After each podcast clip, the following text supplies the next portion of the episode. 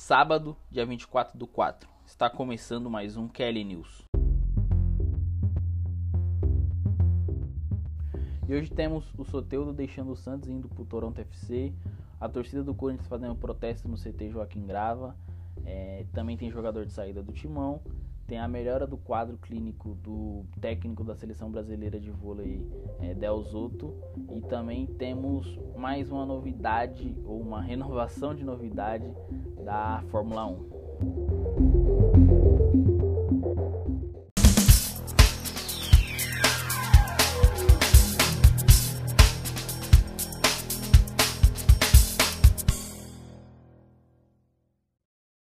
É, meus amigos, chegou ao fim a passagem de Soteudo pelo Santos.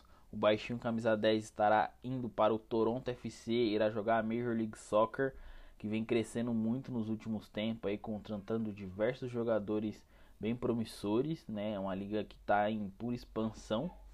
É, o Santos repassará toda a parte financeira do negócio para o Achipato, que serão cerca de 3 milhões de dólares né? E ainda vai pagar 500 mil dólares a mais para quitar toda a dívida pela contratação de Soteudo, né? E com isso o Achupato vai retirar da FIFA o processo que tinha contra o Santos, o que impediu o clube paulista de, de fazer contratações, né? Mas para o negócio não parecer tão ruim, assim o Santos vai ter ainda 12,5% de uma venda futura do atleta. É, a negociação foi demorada, né?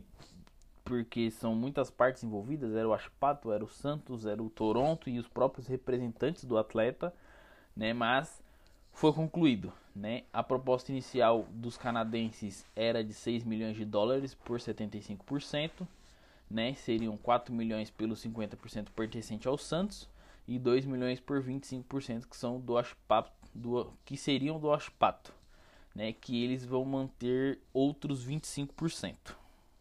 E aí no final das contas ficou acertado que seriam 3 milhões de dólares para cada um dos clubes. Né? Como eu já disse, sendo que a parte do Santos seria repassada diretamente para o Chupato.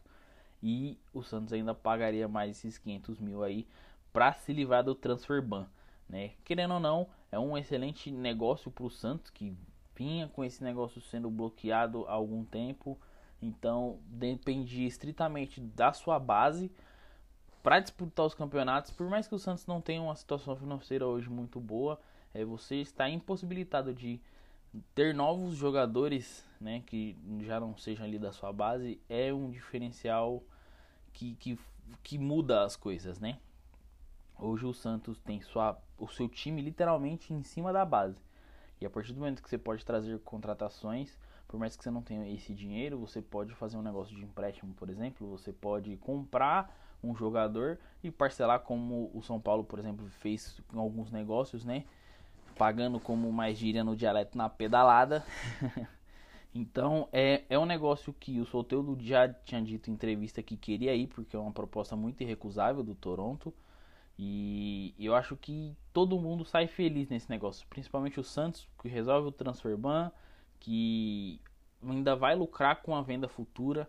O Soteudo é muito bom de bola e ele está indo para um mercado que está crescendo cada vez mais, então eu não duvido que a próxima venda dele seja um valor que recompense todo o, o, o a, a, falta de dinheiro real que o Santos está é, deixando de receber nesse momento, né?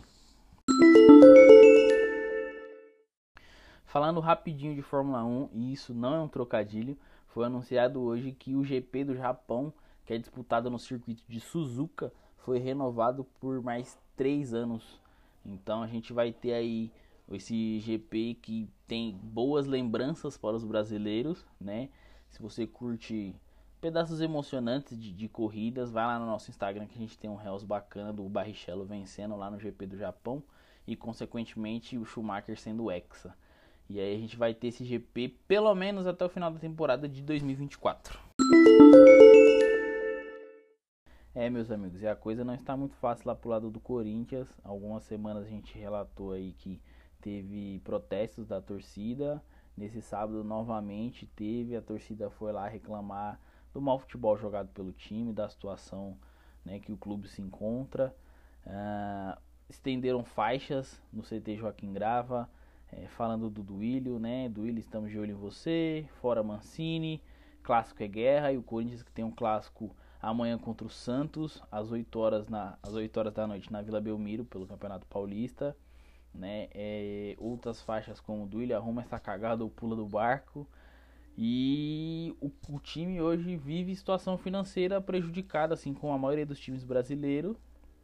Mas passou um 2020 é, complicado pelo fato de não ter disputado algo. Passou a maior parte da temporada sem conseguir almejar algo, né? Apenas ali disputando uma possível vaga na Libertadores que caísse ali no colo deles com um G8, um G9, né? E acabou indo para a Sul-Americana e, e não conseguindo essa vaga na Libertadores. Mas é aquilo, né? A situação financeira ela não, não, não passa rápido, não é passageira. A torcida provavelmente vai continuar cobrando, né? Também foi citado que os salários dos jogadores são altos, né? Salário grande, futebol pequeno é uma outra das faixas.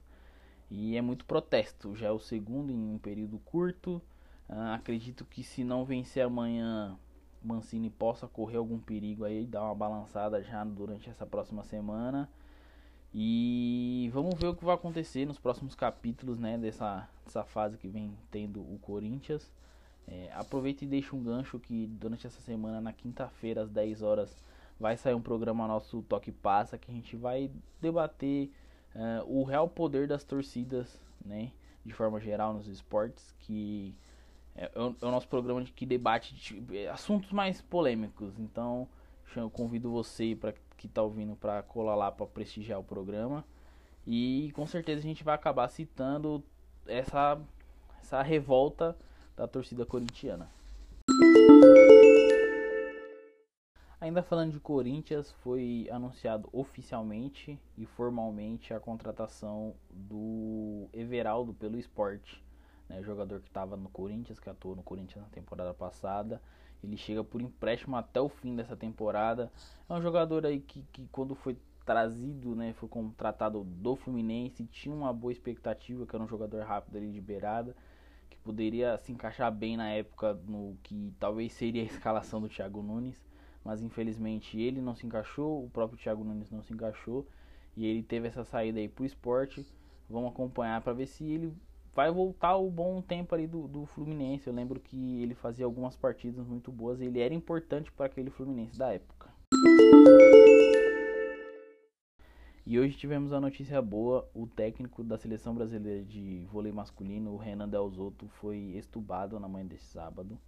É, ele segue na unidade de terapia intensiva, porém num quadro estável. Ele que teve problemas por conta do Covid-19, ele foi internado dia 16 e agora ele já está num quadro de melhora. Vamos continuar torcendo para que ele continue melhorando, continue evoluindo aí aos passar dos dias e que o mais breve possível ele possa estar novamente na quadra de vôlei. É isso, pessoal. Espero que você tenha gostado de mais um Kelly News. Siga a gente lá no Instagram que estamos criando um conteúdo bem bacana. Se inscreve no nosso canal no YouTube. E se você não acompanhou ontem, tivemos a live do Por La Copa, falando da Libertadores, falando dos confrontos, das derrotas e das vitórias dos times brasileiros. Fechou? Tivemos até um convidado especial. Então, cola lá e dá essa moral pra gente.